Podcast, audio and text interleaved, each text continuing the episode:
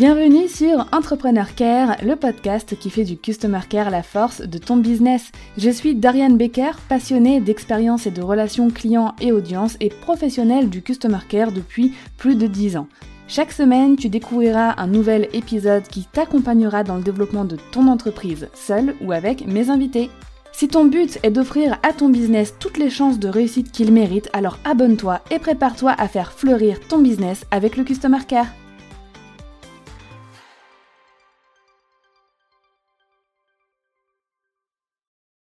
Il y a plusieurs raisons qui font qu'un entrepreneur peut se sentir mal dans son activité. Et clairement, le Customer Care, ça en fait partie. J'ai déjà dit à de nombreuses reprises, mais quand on n'a pas les connaissances ou les compétences Customer Care, ça peut créer une charge mentale énorme, du stress, de l'angoisse, etc. Et c'est aussi pour cela que j'éduque via mon podcast, mes formations et autres contenus les entrepreneurs au Customer Care afin d'éjecter de leur vie ce genre d'émotions négatives, mais surtout de transformer leur relation client en plaisir et de pouvoir la maîtriser et la gérer comme ils le souhaitent. Mais on va apprendre dans cet épisode qu'il y a aussi une énorme part de perception qu'on a du monde qui va influencer notre relation client. Aujourd'hui, on reçoit Laura Besson, qui est coach holistique et fondatrice de Bien dans ta boîte, où elle accompagne des entrepreneurs dans leur bien-être et forme les entrepreneurs de l'accompagnement. Elle est également hôte du podcast Bien dans ta boîte et elle accompagne aujourd'hui plus de 300 entrepreneurs en coaching afin qu'ils ne perdent pas leur vie en essayant de la gagner. Elle est convaincue de l'approche holistique et humaniste et Laura met un point d'honneur à accompagner chaque entrepreneur dans sa singularité et sa globalité pour une vie plus ancrée et sereine. Et justement, avec elle, on va décrypter les éléments qui font que peut-être tu ne te sens pas 100% épanoui dans ta vie d'entrepreneur, surtout dans ton customer care. Bienvenue Laura sur le podcast Entrepreneur Care. Comment tu vas? Ça va très bien, merci. Je suis très heureuse d'être là. Et toi, comment tu vas? Écoute, ça va bien. Tu es mon premier enregistrement de l'année 2023. Ah ben écoute, euh, je suis ravie d'inaugurer. tu ouvres le bal. Alors Laura, ta mission c'est d'accompagner les entrepreneurs à se sentir mieux dans leur boîte et être plus épanouis dans leur activité, comme on l'a vu euh, dans l'intro. Et j'aimerais beaucoup te demander, selon toi, quels sont les éléments en règle générale perturbateurs qui ruine justement le plaisir à travailler chez les entrepreneurs Alors, c'est une vaste euh, question. Ça serait difficile de faire une liste exhaustive de, mmh. des possibilités. Donc, disons, pour résumer ça et qu'on ait une, euh, une, vision assez synthétique de la chose, euh, comme je, je, travaille moi avec un modèle holistique, j'aime bien le résumer avec le modèle PMES pour physique, mental, émotionnel, spirituel. Donc du coup, on va essayer de regrouper les problématiques qui ruinent le plaisir à travailler quand tu es entrepreneur dans ces quatre euh, catégories-là. On peut avoir toutes les problématiques physiques, manque de sommeil, euh, troubles digestifs, mal de dos, euh, voilà. La plupart du temps, c'est, hum, si tu veux, c'est pas souvent les problèmes qui alarment les entrepreneurs, malheureusement. Ça, c'est un peu le, tu sais, la cerise sur le gâteau ou c'est la, la, goutte d'eau qui a fait déborder le vase, mais pourtant, c'est souvent les premiers signes qui se mettent en route pour dire, hum, là, il y a un truc qui, qui va pas. Après, dans la catégorie euh, mentale, entre guillemets, on va avoir évidemment toute la thématique des peurs, qu'on mmh. retrouve euh, très souvent, qu'on pourrait mettre dans les émotions, on remarque, bon, bref. Les croyances, si forcément j'ai des croyances qui disent, je sais pas moi, euh, il faut travailler dur pour réussir, bon, bah, on peut aisément imaginer que on peut être d'autant plus susceptible à des, des syndromes d'épuisement, par exemple. Toute la, la question des pensées aussi, d'avoir des pensées qui nous polluent, qui nous contaminent un petit peu la journée, la solitude, qui est un problème très courant chez les entrepreneurs. Soit parce qu'ils sont réellement seuls, parce qu'ils travaillent seuls ou qu'ils travaillent à la maison, ou parce qu'ils se sentent seuls. Parce que c'est souvent un exercice solitaire, euh, même quand on est entouré. Dans la catégorie émotionnelle, alors là, c'est souvent ici que les demandes se font, parce que là-dedans, vous avez les problèmes. Alors, peur, on peut les mettre ici. La rumination, évidemment. Toutes les stratégies d'évitement émotionnel dont on connaît très bien la procrastination, par exemple, qui va en être une conséquence lutte émotionnelle, bref, voilà, dans l'émotionnel, il y a beaucoup de choses. Et dans la, la dernière catégorie, alors spirituel, il faut l'entendre au sens large, au sens de questionner ma place dans le monde. Et donc ici, c'est plutôt les, les problématiques d'alignement, euh, les problématiques de valeur, euh, les problématiques de, du sens au travail, voilà. Ok. Et avec ces quatre catégories, on a couvert déjà pas mal de, de thématiques. Clair. Et je suis étonnée parce que je m'attendais à avoir une catégorie genre euh, le travail en lui-même. Tu vois ce que je veux dire? Mmh. Je crois que beaucoup des, des thématiques du, du travail, c'est-à-dire, enfin, je sais pas si tu penses à ça, mais peut-être l'organisation, la procrastination, euh, sont plutôt des symptômes et conséquence du système de croyance qui génère des émotions, qui génère des comportements qui donnent des résultats et qui d'ailleurs, soit dit en passant, 99% du temps viennent valider le système de croyance. Et donc forcément, je vais m'enraciner dans un système d'organisation, par exemple, qui peut tout à fait ne pas me convenir finalement. Ok, c'est hyper intéressant. Et euh, de ton point de vue, parce que là, on, parle aujourd'hui du, customer care, parce que c'est en fait, hein, il y a la, relation client, la gestion de la relation client. Dans ce que j'observe, en tout cas, quand euh, j'accompagne des entrepreneurs qui euh, bah voilà, euh, sont, sont pas hyper à l'aise avec ça. Dans beaucoup de, de cas, c'est clairement un facteur de perturbation de l'épanouissement au travail, parce que ça crée de la charge mentale, ça crée du stress. Parfois, les, les entrepreneurs vont, peuvent se sentir euh, dépassés, débordés. Si on a affaire à des clients, clients agressifs, enfin voilà, c'est quand même une tâche euh, quand on n'est pas formé, quand on n'est pas voilà forcément à l'aise avec ça, qui, crée, qui peut créer du mal-être. Ça rentrerait dans quelle case dans ce cas? Alors, en fait, tu as deux façons de le voir. Soit on crée une cinquième case, ce qui est le cas du modèle SPER, par exemple, de la psy positive, mmh. qui serait la case du relationnel, à lui tout seul. Mmh. Soit, en fait, le relationnel va être une conséquence du système de croyance, du système émotionnel, du système de pensée, etc. Mais c'est sûr que le relationnel, déjà en tant qu'humain, il est clairement au quotidien dans notre vie, dans le top 3 de nos préoccupations, hein, que ce soit euh, le couple, les amis, la famille, les clients, etc., puisque nous sommes des êtres de lien. Donc de toute façon, le relationnel, c'est toujours une préoccupation. Et donc euh, voilà, on, pourrait lui faire une catégorie à lui tout seul, ou alors il faut le, redistribuer, on va dire. Euh, voilà. Ok. Et euh, pour toi, qui a déjà accompagné des entrepreneurs dans, à être plus épanouis dans leur travail, est-ce que cette thématique de la relation client, du customer care, ça revenait parfois dans, dans vos accompagnements? Oui, ça, ça, alors moi, quand on me l'emmène, en tout cas, je pense que, évidemment, à la différence de toi, c'est sous un angle beaucoup moins, évidemment, euh, euh, marketing, gestion, euh, mmh. business, euh, voilà, stratégie d'entreprise. Donc moi, on vient plutôt m'emmener bah, les, les, problématiques que tu as citées, hein, le stress, les éventuels conflits, l'appréhension aussi, des fois l'appréhension d'une réponse, la rumination, parce que ça c'est un truc qu'on voit beaucoup aussi hein, dans la relation client, le fait de ruminer sur, bah, comme tu disais, un mail qui a pas été très sympathique, sur j'attends une réponse et du coup je tourne en boucle dessus, les mauvaises interprétations mmh. aussi de, je sais pas moi, d'un mail qui en fait était assez neutre, mais moi, dans ma construction du monde, je l'ai mal pris et donc, j'ai ruminé dessus. Euh, bon, bref, il peut se passer plein de choses. Donc moi, c'est plutôt ces aspects-là qu'on m'emmène. Euh, et c'est assez, euh, c'est assez courant parce qu'en fait, c'est quelque chose que tu vas retrouver. C'est-à-dire que ça peut arriver, ça arrive à tout le monde, à tous les entrepreneurs, je pense, d'avoir une fois un problème épisodique, limité dans le temps, et puis il y a basta, on n'en mmh. parle plus, tu vois. Mais la plupart du temps, c'est souvent des gens qui viennent me dire, en fait, dans le fond, c'est tout le temps le même profil de personnes qui m'enquiquinent, c'est tout le temps pour les mêmes sujets. Il y a une répétition de schéma quand même qui se fait dessous. Ce qui est normal, hein, parce que le relationnel, on le crée avec des modèles internes opérants qui sont des formes de patterns. Et donc, mmh. bah, nécessairement, ça aura tendance à reproduire constamment les mêmes schémas et les mêmes types de relations ou les mêmes types de conflits. C'est hyper intéressant ce que tu dis parce que c'est clairement le cas. Il y a clairement des, euh, j'ai pas envie de dire des personnalités, mais puis je pense que ça change d'une entreprise à une autre. On remarque qu'il y a des personnes qui ont plus de susceptibilité de revenir faire une réclamation ou d'avoir même des problèmes de livraison, etc. Je te raconte euh, une anecdote quand je travaillais en e-commerce et que j'étais euh, manager d'un customer care. Dès qu'il y avait une personne qui, avant de commander, manifestait des doutes, des craintes, des peurs et me dire mais vous êtes sûr que ça va arriver à temps J'en ai besoin pour telle date ah, et puis vous êtes sûr que ça, ça va marcher. Enfin, voilà, qu'il y avait ce, côté-là. Et bon, on pouvait être sûr qu'elle allait avoir un problème. Dès que j'avais la personne au téléphone ou dès que je voyais un membre de mon équipe avoir une personne au téléphone et voilà, qu'il y avait cette, euh, cette énergie, tu vois, on pouvait être sûr qu'il allait avoir un, problème dans la livraison, qu'il allait avoir un produit qui va arriver cassé, que comme par hasard, normalement la livraison en 24 heures, pour elle, ça allait être beaucoup plus tard et ça ne loupait pas. À chaque fois, il se passait un truc. Donc, euh, donc ouais, il y a des schémas qui se répètent, c'est clair. Et euh, qu'est-ce que tu, tu, conseilles dans ces cas-là euh, pour retrouver voilà, du plaisir ou pour éliminer, tu vois, par exemple, ces, ces schémas qui se répètent? Mmh. Alors, je, dirais trois choses. Déjà, par rapport à l'anecdote que tu as donnée, c'est que si on est l'entrepreneur qui est confronté à, mmh, au client, par exemple, où forcément le fournisseur est en retard, forcément le fournisseur a cassé le truc ou je ne sais quoi, effectivement, je, je suis d'accord avec toi. Ça, ça vient quand même euh, interroger parce que peut-être que c'est une coïncidence et en même temps, ça vient un peu interroger. Et eh oui, bah, comme par hasard, euh, elle, est, elle, la personne était déjà dans un mauvais état d'esprit et évidemment, comme par hasard, ça s'est mal passé.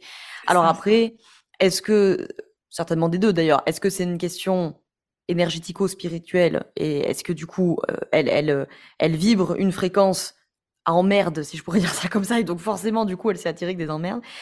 Et où, parce que je pense que l'un n'empêche pas l'autre, et où on est dans le psychologique pur et dur. C'est ce qu'on appelle l'autoréalisation des prophéties, quoi. C'est que forcément, euh, sans m'en rendre compte, inconsciemment, j'ai créé les causes et conditions pour que ça se passe pas bien. Et une fois que ça s'est mal passé, j'ai ah bah voilà, je le savais parce que de toute façon j'ai la croyance que à chaque fois que j'enclenche un nouveau projet, par exemple, ça se passe pas bien. Donc évidemment, si je pense ça, euh, inconsciemment, je vais mettre en place plein de choses qui vont venir me valider que. Donc l'un n'empêche pas l'autre. Dans tous les cas, si on est l'entrepreneur qui est face à quelqu'un comme ça, j'ai envie de te dire, c'est ses pensées, ses croyances, son autoréalisation de prophétie, vous pouvez pas y faire grand chose. Hormis ce qui me fait une jolie transition pour mon second point, c'est la question des constructions du monde. Je pense que s'il y a un point, euh, c'est même pas un point, c'est un, pilier du relationnel qu'il faut connaître et qui peut vous changer la vie sur les thématiques relationnelles, ce qu'on appelle les constructions du monde. C'est un, une théorie de Moni El-Kaïm pour celles et ceux qui veulent euh, lire cet auteur. Alors c'est quelqu'un qui vient de la thérapie de couple, hein, il n'est pas du tout euh, sur des thématiques business, mais bon, c'est un mastodonte du relationnel. La construction du monde, c'est euh, la paire de lunettes avec laquelle je décrypte le monde. Donc j'en ai plusieurs, mais j'en ai une principale, et là je suis en train de te parler, et t'en, en as plusieurs, et t'en as une principale. Le truc, c'est que dans le relationnel, je vais toujours me débrouiller pour me valider ma construction du monde, puisque c'est ma paire de lunettes sur le monde, je ne peux pas lire autre chose que ça.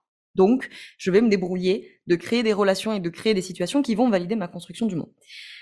C'est QFD que par exemple, quand tu un client euh, qui te casse les pieds, qui peut devenir agressif, etc. Si, admettons, ce client a une construction du monde qui lui dit je ne peux que être trahi, ah ben il y a fort à parier qu'il risque d'être un peu tendu, ouais, effectivement, dans la discussion. Et en fait, le risque, c'est que toi, tu vas entre guillemets tirer une flèche qui n'a rien à voir avec la trahison, mais lui, il ne peut lire que la trahison, c'est sa construction du monde. Donc du coup, en fait, ça fait des gros bugs de communication lui, admettons, il va se. La flèche, tu vois, elle est tirée là-bas, mais lui, il va se la, retourner en plein cœur pour dire Ah mon Dieu, j'ai encore été trahi, mais je comprends pas, ça m'arrive tout le temps, et pourquoi ça n'arrive qu'à moi? À chaque fois que j'encontre. À chaque fois que j'achète une prestation de service à quelqu'un, on me trahit. Voilà, parce que c'est la lecture du monde. Donc, il va devenir, par exemple, agressif avec toi, et il s'avère que toi, admettons, tu as une construction du monde qui dit Je ne peux pas être aimé. Et là, je pense que tu vois très bien comment ça va vite tourner en boucle, parce que du coup, je ne peux pas être aimé, donc tu pourrais rentrer dans un syndrome victimaire qui dirait, bah voilà, de toute façon, les personnes qui m'aiment, les gens ne sont pas gentils avec moi, gna, gna, euh. Et donc tu vas rentrer dans une posture un peu de bourreau avec lui, lui va se sentir trahi, bon, voilà, tu peux tourner en rond. Donc, tout ça pour dire que plus je connais, déjà ma construction du monde, c'est déjà pas mal. Déjà. Parce que si vous connaissez votre construction du monde, ça vous permettra, le jour où vous prenez un mail, un appel, un texto un peu, hmm, un peu désagréable, un peu tendu d'un client, de dire, est-ce que ce client a vraiment dit ce que moi j'ai lu? Ou est-ce qu'en fait, il ne l'a pas dit, mais c'est moi qui l'ai lu? Parce que j'ai une construction du monde qui me dit que je ne suis pas à la hauteur, par exemple, tu vois? Et après, le deuxième niveau de subtilité, c'est si j'arrive à identifier la construction du monde de l'autre. Alors là, c'est top of the top. Euh, parce que là, je peux, je peux tourner mon message en essayant de ne pas lui valider sa construction du monde. Hmm. Parce que forcément, si mon client en face à la construction du monde qui lui dit je ne peux que être trahi et que moi évidemment je lui dis euh, vous n'aviez pas euh, à payer sans le code réduction, démerdez-vous. bon ben là forcément t'as tiré la flèche en plein dans la cible quoi. Et le troisième conseil que je peux donner, ça serait un peu les techniques de communication au sens large. Je suis assez vigilante et précautionnelle sur la communication non violente. J'invite à, à, à pas sauter systématiquement là-dedans, c'est, c'est, pas une mauvaise idée, mais à pas y sauter systématiquement. Euh, parenthèse, parce que tu utilises la communication non violente. Si en face de toi, tu as quelqu'un qui a une construction du monde qui dit je ne suis pas suffisant ou suffisante, en utilisant la, la communication non violente, il y a fort à parier que tu vas venir appuyer très très fort sur t'as vu comme t'es pas suffisant pour communiquer avec moi, tu vois. Donc je, je, je suis pas une une enfin je suis une convaincue à 100% de la méthode, mais pas convaincu à 100% des contextes euh, dans lesquels euh, l'utiliser constamment. Bref. Mais hum, par exemple, moi je trouve que l'analyse transactionnelle c'est très intéressant euh, pour arriver à mieux communiquer avec ses clients parce qu'en plus on, travaille avec des archétypes donc c'est relativement aisé à comprendre et ça permettra de comprendre les dynamiques. Que si moi je me mets dans la dynamique du parent, j'assigne forcément mon client à être dans une posture d'enfant, c'est-à-dire dans une posture qui est déresponsabilisée.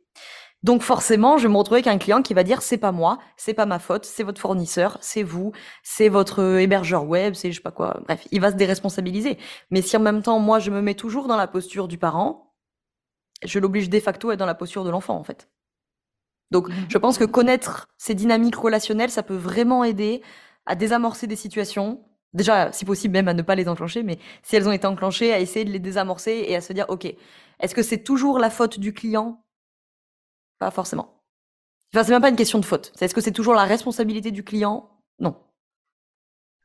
C'est hyper, euh, hyper intéressant. Tu m'as absorbé, Laura. et je me suis vachement. Enfin, j'ai beaucoup aimé ton, ce que tu as dit par rapport à la construction des mondes, parce que alors moi, je ne le fais pas du tout comme ça.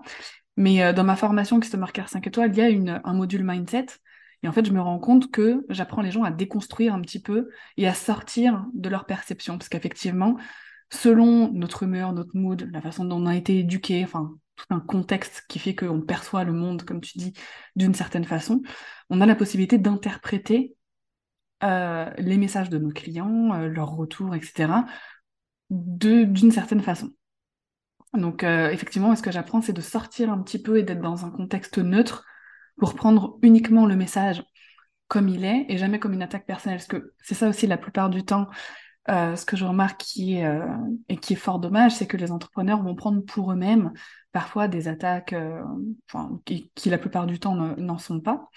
Et est-ce que tu penses, c'est aussi un truc que je voulais te, demander, parce que je remarque, encore une fois, ça dépend, enfin ça dépend, le curseur n'est pas le même chez tout le monde, bien évidemment, mais que l'ego prend une grande part aussi dans la relation client, surtout par rapport à la perception. Je peux parfois parler avec une personne qui me dira, bah non, ce retour constructif là, il est génial, il m'a tellement aidé, euh, c'est vraiment super. La même personne qui va recevoir le même retour va me dire mais, euh, mais ils abusent ces clients, ils sont jamais reconnaissants, ils ont toujours un truc à dire. Et j'ai vraiment eu affaire euh, aux, deux cas où vraiment le même retour exactement n'était pas du tout interprété de la même façon. Et dans un cas, j'avais l'impression que c'était l'ego qui prenait le dessus, que c'était vraiment le côté je suis blessée et je n'accepte pas de me remettre en question, je n'accepte pas ce retour, quoi. Mmh. Alors, tu as, complètement raison. Je vais juste vous en proposer une lecture un peu différente de cette question de l'ego avec cette histoire de construction du monde. L'ego, c'est très important psychologiquement, c'est un protecteur de personnalité, donc forcément, c'est une, couche, entre guillemets, si pour dire ça comme ça, de personnalité qui doit quand même faire euh, protection. En fait, imaginez que je vous dessine un petit bonhomme avec un cercle autour de lui. Ça, c'est la situation idéale, c'est-à-dire comme tu l'as très bien dit, l'éducation, le système familial, les expériences de vie m'ont permis de construire un territoire psychique fermé. Fermé, ça veut pas dire euh, renfermé, ça veut dire solide, avec des frontières qui sont claires et qui me permettent du coup de m'affirmer. Bon, la réalité, c'est que pour 99,99% d'entre nous, ce territoire n'est pas euh, si bien fermé que ça. Et après, bah, il y en a euh, qui ont deux, trois petites failles, et bon, il y en a qui ont vraiment des très grande faille dans le territoire. Et la grande faille dans le territoire, c'est ce qu'on appelle la construction du monde. Donc quand j'ai une euh, un trou entre guillemets dans mon territoire qui dit par exemple je ne suis pas suffisant ou suffisante, je le prends volontairement parce que chez les femmes entrepreneuses, c'est très courant. Ce, enfin c'est chez les femmes en fait, hein, euh, d'une manière générale, la question de la suffisance euh, qui est des constructions très courantes. Donc admettons, j'ai une faille dans le territoire qui dit je ne suis pas suffisante. Admettons, moi je l'ai et toi tu l'as pas. Le client qui dit je ne suis pas content de votre travail, sa flèche, entre guillemets, elle va taper sur ton territoire qui est fermé, elle va tomber. Et toi, tu vas dire, ouais, ouais, c'est vrai qu'il a pas tort quand même. Sur ce point-là, euh, j'aurais pu m'améliorer. Moi, par contre, quand il m'envoie la flèche, mon territoire, il est pas fermé. Donc, je me la prends, mais en pleine tronche, quoi. Pleine tronche. Et donc, c'est ça, cette sensation de l'ego, c'est que après, selon le rôle que j'ai appris enfant dans le jeu psychologique, soit je vais choisir le rôle, enfin, je, je, sais pas, je le choisis, c'est j'ai appris le rôle de victime. Et donc, je vais sûrement aller voir Dorian en disant, je comprends pas, c'est pas juste, les clients, ils sont pas gentils avec moi, moi, je fais tout ce que je peux, ils sont jamais contents. Ah, je suis plutôt dans un rôle de plainte. Soit je vais opter pour mon rôle du sauveur parce que je l'ai appris et je vais dire, oh là là, mais vous êtes pas content, mais vous inquiétez pas, mais je vais trouver une solution, mais euh, voilà, là, je vous offre une formation, je vous en offre deux, je vous en offre huit pour me faire pardonner. Ou, Troisième option, et c'est celle qu'on peut associer à la, réponse classique de l'ego, c'est la posture du bourreau, qui va dire euh, non mais attends, tu te prends pour qui toi? Tu te prends pour qui là? Genre attends, euh, c'est pas, c'est non mais ils, sont dingues les gens de dire des trucs pareils. Voilà. Donc en fait c'est plutôt cette question que il y a des gens pour qui ça n'en feront pas une affaire personnelle parce que tout simplement c'est pas une faille dans leur territoire ou qu'ils ont des failles qui sont tellement microscopiques en fait ils prennent jamais de flèches parce que la faille elle est trop petite ou alors tout simplement ils ont des grandes failles mais euh, en l'occurrence là le client il a pas tiré une flèche dans la faille et puis il y a des euh, entrepreneurs qui vont sur la même situation avec le même mail avec les mêmes mots pour mal le prendre parce que euh, il y avait une faille dans le territoire donc ils se la sont pris en plein cœur et une flèche en plein cœur ça fait mal. Et après, la réaction qu'ils auront vont dépendre des rôles, des jeux psychologiques qu'ils ont appris enfant dans le système d'attachement, dans le système familial, euh, dans le système relationnel. Hyper intéressant. Ta perception des choses euh, apporte vraiment un regard euh, tout neuf sur, sur ces problématiques customer care. Et je voulais rebondir aussi sur, sur quand tu as parlé de la communication non, non violente. Qu'est-ce que toi tu entends quand tu parles de communication non violente? Alors, la communication non violente, c'est une méthode euh, qui consiste en quatre points à observer. Enfin, donc il y a un conflit avec quelqu'un, et donc au lieu de rentrer automatiquement dans ah tu fais chier machin, je vais dire petit 1, je décris la situation, j'observe. Voilà, quand, quand tu m'as dit ça, euh, ou quand j'ai entendu que, voilà. Ensuite, je vais exprimer les émotions que je ressens. Je me suis sentie en colère. La troisième étape, c'est le besoin. Je me suis sentie en colère parce que j'aurais eu besoin de me sentir écoutée à propos de ce sujet en question. Quatrième point, je formule une demande. Est-ce que ça serait possible qu'on prenne ensemble 30 minutes pour en discuter? Bon, c'est une méthode euh, formidable euh, qui forcément, d'un point de vue transactionnel, a pour vocation d'emmener sur la posture de l'adulte, qui est l'archétype qui formule une demande, justement, qui n'est pas l'enfant qui se laisse euh, faire, on va dire, qui se laisse faire au sens qui est déresponsabilisé, et qui n'est pas non plus le parent qui anticipe la demande. Mais euh, juste là où je mets un point de vigilance, c'est que ces dernières années, on l'a. De toute façon, il y a des modes hein, en psy. Euh, ça, ça n'a pas échappé à la règle. Donc ça a été la mode. On l'a entendu à toutes les sauces comme solution miracle. C'est une super méthode que je vous invite vraiment à connaître, à aller lire parce que c'est relativement simple euh, à comprendre et à utiliser. Mais je mets un bémol sur le fait que ce n'est pas non plus la solution miracle. Ça marche très bien quand vous avez deux, enfin deux individus qui sont relativement au même stade de développement psycho-affectif. Parce que là, on est capable de discuter. Par contre, encore une fois, si toi, tu as fait un énorme travail sur toi et que tu vas dire ça à quelqu'un qui a une, énorme faille dans son territoire, qui lui dit je ne suis pas à la hauteur, alors il y a fort à parier que si toi, tu arrives en disant alors tu sais, moi, j'ai ressenti ça, j'aurais eu besoin de ça, etc., mais qu'est-ce que tu veux que la personne en face se dise? Elle va se dire oh, mais je ne serai jamais à la hauteur de répondre à Dorian. Donc, mmh. je mets juste un bémol que euh, c'est pas la solution miracle, mais ça reste une très bonne méthode et ça permet, j'ai envie de dire, c'est toujours plus fonctionnel de faire ça que de dire euh, tu fais chier euh, dès maintenant. Alors, peut-être que ma réponse va t'étonner, mais je ne conseille pas du tout la communication non violente, comme tu viens de la décrire, en relation client. Absolument pas dans moi en tout cas dans ma vie personnelle avec des comme tu disais des amis euh, la famille etc je trouve que c'est une solution qui, qui, marche bien parce que peu sont les personnes qui osent exprimer bah, leurs émotions leurs besoins etc et quand tu prends la peine de le faire je trouve qu'en tout cas dans les relations perso pour moi en tout cas ça fonctionne bien mais avec les clients c'est pas pareil parce qu'on est dans une relation euh, professionnelle ça rejoint un petit peu ce que tu disais sur la posture. Effectivement, la posture, pour moi en tout cas, le client n'est pas roi. Ça, c'est un truc que je dis euh, tout le temps un entrepreneur, un prestataire de service avec son client, pour moi, c'est une euh, relation d'égal à égal. C'est un échange, euh, c'est donnant-donnant, c'est euh, on peut assimiler ça à une posture d'amitié, pas dans le sens on est potes, mais dans le sens tu vaux autant que moi, en fait. C'est ma vision des choses. Et par rapport à la communication, je trouve qu'effectivement, tu as, as, bien fait de le souligner. Utiliser cette méthode, en fait, clairement, notre client, il en a rien à faire de connaître nos émotions et nos besoins. Mmh. en tant que professionnel, la, plus, la plupart du temps C'est une question qu'on me pose très souvent en formation, notamment mmh. sur le. Euh, alors, déjà, le, premier truc que j'ai à préciser, c'est que euh, moi, dans mon cas, c'est un peu différent parce que quand tu es coach ou thérapeute. C'est différent, oui. Voilà, c'est différent. C'est pas les mêmes relations clients, évidemment. Et, euh, et en plus, je crois profondément qu'en tant que professionnel de l'accompagnement au sens large, quand tu te permets, c'est très difficile, hein, ceci dit, à faire. Hein. Euh, je sais pas, moi, des fois, ça arrive hein, qu'il y ait une petite tension avec un mmh. client ou un patient, euh, et, et, c'est très difficile aussi en tant que coach ou thérapeute face à ton bénéficiaire d'aller dire, en fait, quand quand j'ai entendu ça, moi, je me suis sentie comme ça parce que j'aurais besoin de. Enfin, ça demande un travail d'humilité qui est vraiment pas facile. Mais d'un point de vue thérapeutique et clinique, j'en vois aussi tout mmh. l'intérêt parce que quand je me permets à moi, je permets à mon bénéficiaire de voir que c'est possible de faire dans la vie. Donc bon, ça, c'est une différence. comme tu le dis, peut-être dans certains types de relations clients. et après, il y a aussi une... Ouais, voilà. Et, après, il peut aussi y avoir une manière de l'emmener, euh, parce que mmh. c'est sûr que ça, on me le demande souvent, et c'est clair que si demain, euh, tu vas demander une augmentation à ton patron en disant, alors écoutez, euh, je constate qu'en fait, il y a une inflation, et du coup, moi, je me sens délaissée, et du coup, j'aurais besoin de... Parce que... ouais, non, dans le monde de l'entreprise, ça risque de faire bizarre. Donc après, il peut aussi y avoir des manières de récupérer des, des, outils, on va dire, de la communication non violente. en fait, moi, je pense que ce qui est surtout très intéressant, c'est la question du besoin. Par contre, effectivement, dans plein de situations, tu peux pas dire à ton client, euh, moi, j'aurais besoin de me sentir écouté. Genre, euh, évidemment, c'est pas le problème de ton client. On est d'accord. Euh, mais il peut y avoir des manières plus subtiles de l'emmener ou de se le verbaliser à soi en disant, si j'avais pu lui parler en communication non violente, j'aurais dit, j'ai besoin d'être entendu je ne peux pas demander à mon client de répondre à ce besoin parce que là, on est dans un contexte, ça ne se fait pas. Par contre, moi, je peux trouver une solution pour répondre à ce besoin ailleurs. Aller en mmh. parler à un confrère ou à une consoeur entrepreneur qui va comprendre, etc. Et au moins, j'aurai répondu à mon besoin et ça évitera que le besoin envoie des émotions de plus en plus fortes pour se faire entendre et que du coup, le conflit s'envenime, quoi.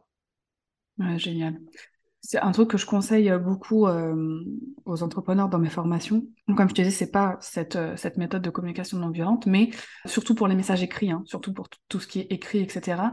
C'est la lecture active, l'écoute active, donc vraiment lire en conscience et prendre vraiment pleinement conscience de, de, la demande, parce que souvent le plus gros problème, et je pense que tu y as affaire aussi parfois, c'est que on lit ou on écoute pour répondre et pas d'abord pour comprendre.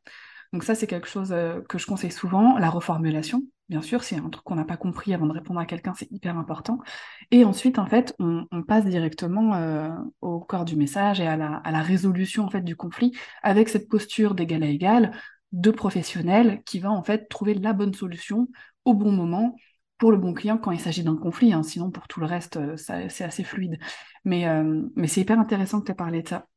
Merci beaucoup, Laura vraiment euh, travailler sur cette histoire de construction du monde, ou, peu importe la manière dont vous l'appellerez, hein, mais parce que hum, ça vous permettra, comme tu dis, de ne pas en faire une affaire personnelle, parce qu'on le dit souvent, les accords Toltec aussi, n'en faites pas une affaire personnelle. Il n'y a rien de plus important que ça, je crois.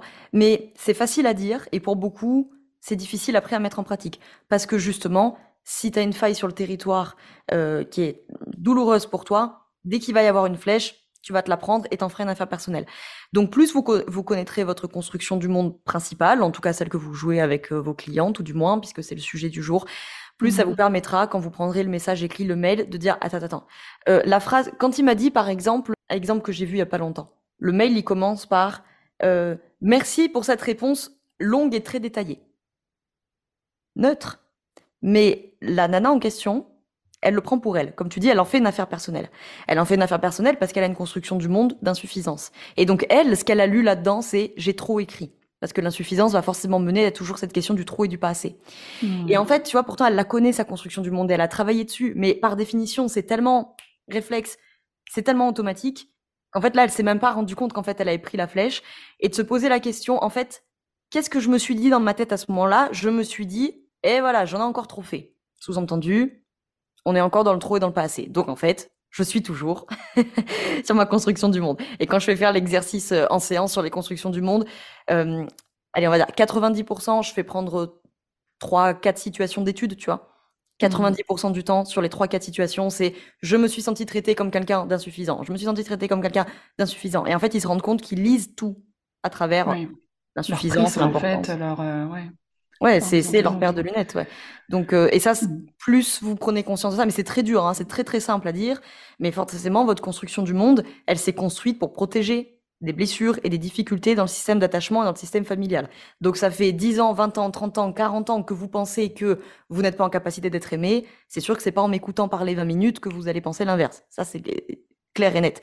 C'est un travail de fermeture du territoire. Mais déjà, si j'en ai conscience, déjà, mmh. comme tu disais, je, je peux ne pas euh, me jeter dans la réponse automatique et me dire attends, je prends une seconde là parce que je sais pas s'il a vraiment dit ça ou si c'est moi qui ai entendu que euh, j'étais pas en capacité de réussir, par exemple. Mmh.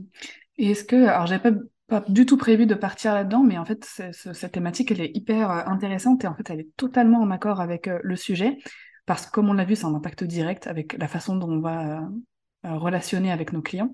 Est-ce qu'il y a des hum, stéréotypes, des types de construction du monde récurrents qu'on peut retrouver chez beaucoup de personnes là. Donc, tu as parlé de, de la construction du monde sur l'insuffisance. Je suis pas suffisante, euh, je suis pas en capacité d'être en capacité d'être aimée. Est-ce qu'il y en a d'autres qu'on rencontre souvent?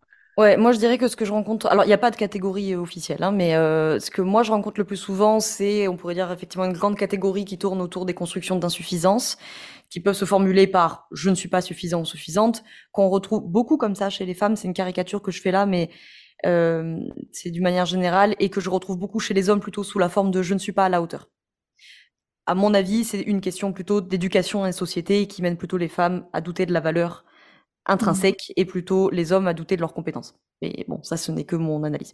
Euh, on pourrait faire une espèce de grande catégorie des constructions du monde, de d'importance, on pourrait dire ça comme ça? Je ne suis pas important, euh, je ne suis pas, euh, je sais pas comment ça pourrait se tourner. Moi, je suis pas en capacité de réussir, je suis pas, euh, je suis inférieur simplement. Mmh. Voilà. Pour avoir beaucoup de trucs comme ça. Je pourrais faire une troisième catégorie, peut-être effectivement autour de la question de l'amour. Je suis pas en capacité d'être aimé, je ne suis pas digne d'être aimé, je ne peux que être rejeté, je ne peux que être trahi. Voilà. Des choses comme ça. On retrouve beaucoup le rejet, par exemple, beaucoup. Et la quatrième, euh, j'insiste sur celle-ci parce que c'est sûrement la plus, euh, enfin la quatrième. Il n'y a pas hein, de catégorie officielle, mais que je rencontre souvent et c'est sûrement la plus euh, subtile à repérer. C'est la grande catégorie des constructions du monde d'inexistence.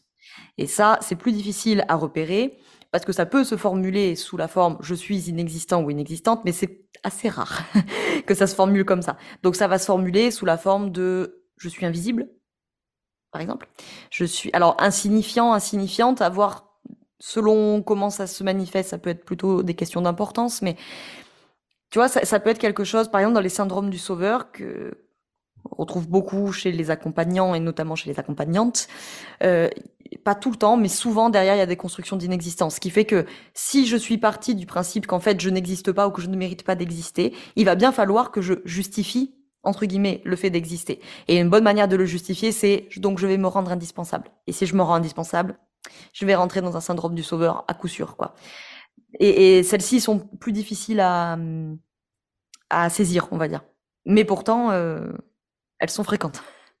Ok. Et euh, il n'y a pas de, de, construction du monde euh, à l'opposé de tout ça? Du style, je sais pas, je suis génial, je suis indispensable, enfin, tu vois, genre... Alors, disons, une construction du monde qui dirait je suis génial, j'ai envie de dire si, mais en fait, ça ne, ça n'ouvre pas le territoire. Ça aura plutôt tendance à le fermer, parce que c'est la capacité à dire ouais, j'ai fait un super job, quoi. Donc du coup, c'est qu'en fait, tout simplement, tu vas, c'est pas une flèche qui va faire mal, en fait. D'accord. Euh, par contre, tu pourrais avoir un truc du type euh, qui serait un peu plus euh, subtil que ça, qui dirait je me suis senti supérieur, par exemple, je suis supérieur à. Mais généralement, je suis supérieur à, sous-entendu, je peux être prétentieux, je peux être débectant, je peux être hautain, etc. Ça vient souvent avec des postures de persécuteur, de bourreau. Et derrière la posture du bourreau, le bénéfice secondaire, c'est je veux qu'on me respecte. Donc en mmh. fait, souvent derrière cette formulation, il y a plutôt un truc du type je, mmh, on me manque de respect, je ne suis pas digne d'être respecté, d'être respecté, etc. Donc c'est pas qu'il y a que du négatif, c'est que par définition, on vient voir quelles sont les failles dans le territoire, et donc euh, bah, par définition, on vient voir euh, par où tu prends les flèches, si je pourrais dire ça comme ça. Ok, non mais je comprends mieux aussi en plus ce concept de construction du monde. En fait, en règle générale, sa propre construction de monde, c'est pas forcément quelque chose de positif. Une fois que ça devient positif, c'est que euh, on a un territoire sain en fait. C'est ça que tu expliques. Ouais, exactement. Et c'est vraiment la, mm. métaphore du, du, conte des trois petits cochons là. C'est d'abord vous allez devoir mettre des limites en, des limites en paille. Elles vont se faire bousiller. Vous mettrez des limites en c'est quoi après bois. en bois. euh, elles vont se faire bousiller. Vous mettrez des limites en briques. Voilà. Et ça c'est très important et c'est quelque chose qui est qui est un peu fastidieux et qui est difficile dans le travail. Euh, coaching ou thérapie, parce que c'est dur de se dire, mmh. waouh, il y a un trou dans le territoire, ok, il faut que je mette des barrières, je mets une barrière, bam, elle s'est fait bousiller. Bon, mais en fait, c'est hyper important parce que c'est justement par la, la, chute successive de ces barrières que vous allez dire, ah, je l'ai pas du tout mise au bon endroit, cette limite. La prochaine fois, je la mmh. mettrai un petit peu plus proche de moi et je la mettrai en brique. Et effectivement, après, quand j'ai un territoire en brique, ça me permet de, c'est moi qui décide. quand j'ouvre le territoire, parce que, ok, toi, tu vas être mon mari ou ma femme, donc euh, j'accepte que bah, forcément, ce que tu dis, ce que tu ressens, ça m'impacte plus. Pour autant, on partage pas le même territoire.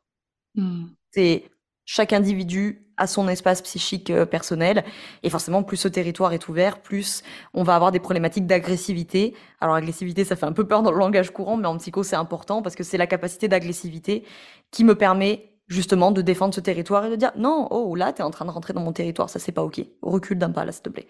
Et où je n'ai pas besoin d'être dans l'agression ou dans la violence pour le défendre. J'ai une agressivité euh, juste.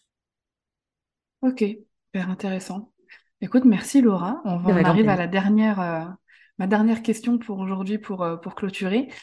quel message aujourd'hui essentiel t'aimerais transmettre justement pour que les entrepreneurs soient plus épanouis, atteignent plus d'épanouissement dans leur travail, mais surtout dans leur relation client je dirais que le bon conseil, enfin le, message que j'ai envie de faire passer pour euh, reprendre tes, tes mots, c'est de travailler à venir sur cette posture de l'adulte.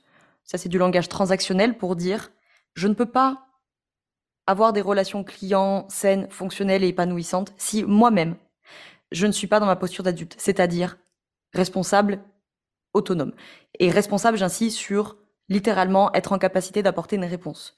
Tant que moi, je suis dans ma posture de l'enfant, tant que je continue à dire c'est pas moi, c'est les autres, Mmh. Et ça, j'insiste parce que je suis sûre que 99% des gens qui nous écoutent se disent ah oui, elle a raison, mais moi je suis pas comme ça. Il y en a, à mon avis, parmi ceux qui nous écoutent. Et c'est normal, hein, c'est un travail de, de venir cette posture de l'adulte. Et c'est pas parce qu'on est adulte dans l'âge qu'on est adulte psychiquement, évidemment.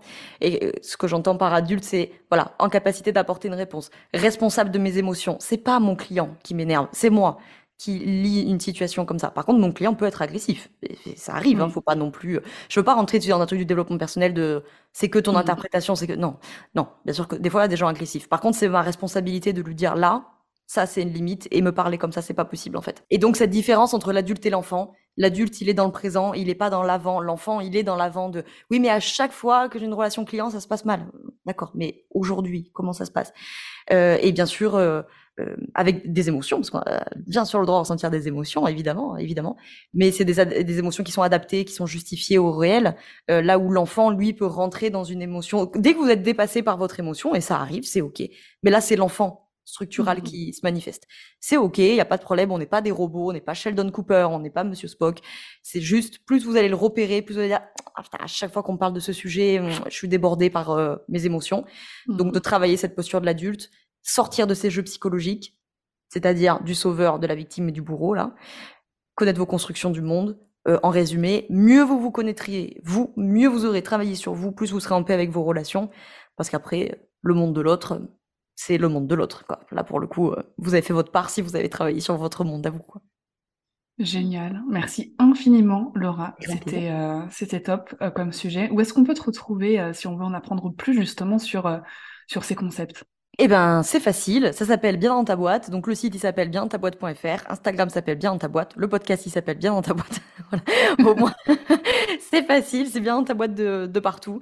Et effectivement, si on veut creuser euh, ce genre de sujet, je pense que le podcast sera sûrement le, l'espace le plus propice à m'écouter, parler pendant des heures. on mettra tous ces liens dans la, dans la description de l'épisode. Merci beaucoup, euh, Laura. Et puis, à très bientôt. Merci beaucoup, Doreen, de m'avoir invité. À très vite.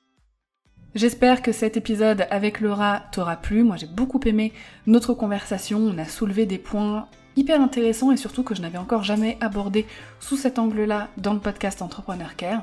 Donc n'hésite pas à venir me dire ce que tu en as pensé sur Instagram par exemple, à Dorian underscore Baker, sous le post qui présente l'épisode d'aujourd'hui.